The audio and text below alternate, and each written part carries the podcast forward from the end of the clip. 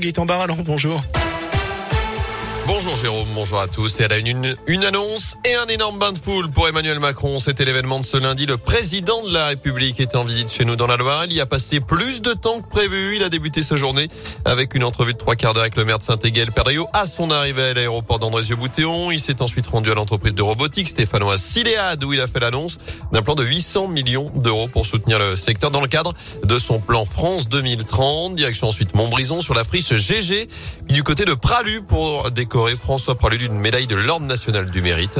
Avant donc passer à plusieurs heures à arpenter les rues de la ville pour échanger avec les habitants. Une séquence bain de foule qui n'était pas vraiment au programme de la journée. Le maire de Montbrison, Christophe Basile, fait en tout cas le bilan de cette visite du chef de l'État. C'était euh, un coup de projecteur exceptionnel, formidable d'avoir le président de la République à Montbrison. On a beaucoup discuté de, de la friche et de la difficulté à sortir ces projets, de l'intérêt de les subventionner par un fonds friche. On a besoin de combler ces déficits qui sont pas si simples que ça à combler. La preuve, c'est que nous avons beaucoup de friches, beaucoup de communes ont du mal à sortir les projets. Mais on n'a pas parlé que de ça. Euh, on a parlé des difficultés du centre hospitalier du Forêt, de ses déficits. On a parlé du Nutri-Score qui pose de problèmes pour la fourme de Montbrison, puisque nos AOP sont en danger là-dessus. On a un vrai sujet. Et euh, j'ai senti qu'il était assez euh, à l'écoute. Et on verra les, réponses. Mais globalement, la journée a été satisfaisante. Vous pouvez revivre d'ailleurs cette journée de visite d'Emmanuel Macron dans la Loire sur radioscoop.com et sur la page Facebook Radioscoop Loire-Haute-Loire.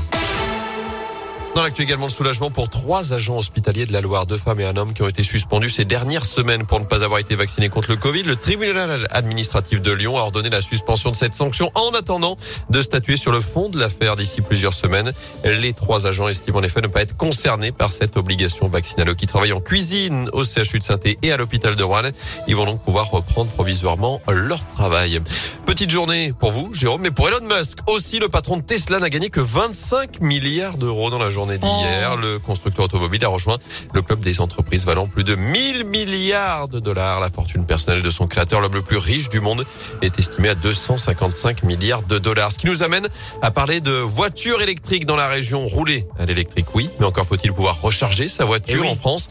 En août, plus de 16% des véhicules neufs achetés étaient électriques. Un record, plus de 18 000 au total, soit une augmentation de 60% par rapport à août 2020. Et dans la région, l'élargissement de la zone à faible l'émission dans les mois qui viennent, notamment à saint pour inciter les acheteurs. Il est rare d'avoir un garage ou un parking équipé en électricité en ville. Près de Lyon, en tout cas, Enedis a présenté fin septembre un dispositif unique en France de recharge au sein d'une résidence permettant à 250 box de se connecter au réseau. Luc Simonet est le président régional de l'association Aver qui soutient la mobilité électrique. En fait, on met du réseau devant les garages et ensuite, ben, chaque personne qui a besoin d'un point de recharge fait simplement une demande de raccordement. Donc c'est une solution tout à fait intéressante. Il y a eu des mois où 10% des véhicules neufs vendus étaient électriques. Donc la demande, elle est forcément très forte et on la voit aujourd'hui euh, de façon manifeste.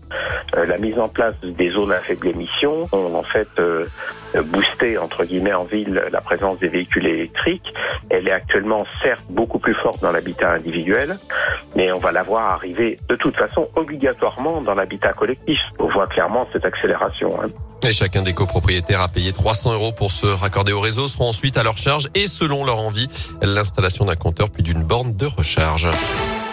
En foot, il va falloir patienter si vous voulez revenir dans le chaudron. Ça y est, les premières sanctions sont tombées après les incidents vendredi dernier face à Angers. Les dirigeants de la SS ont été entendus une première fois hier par la commission de discipline de la Ligue. Ils seront à nouveau auditionnés le 17 novembre.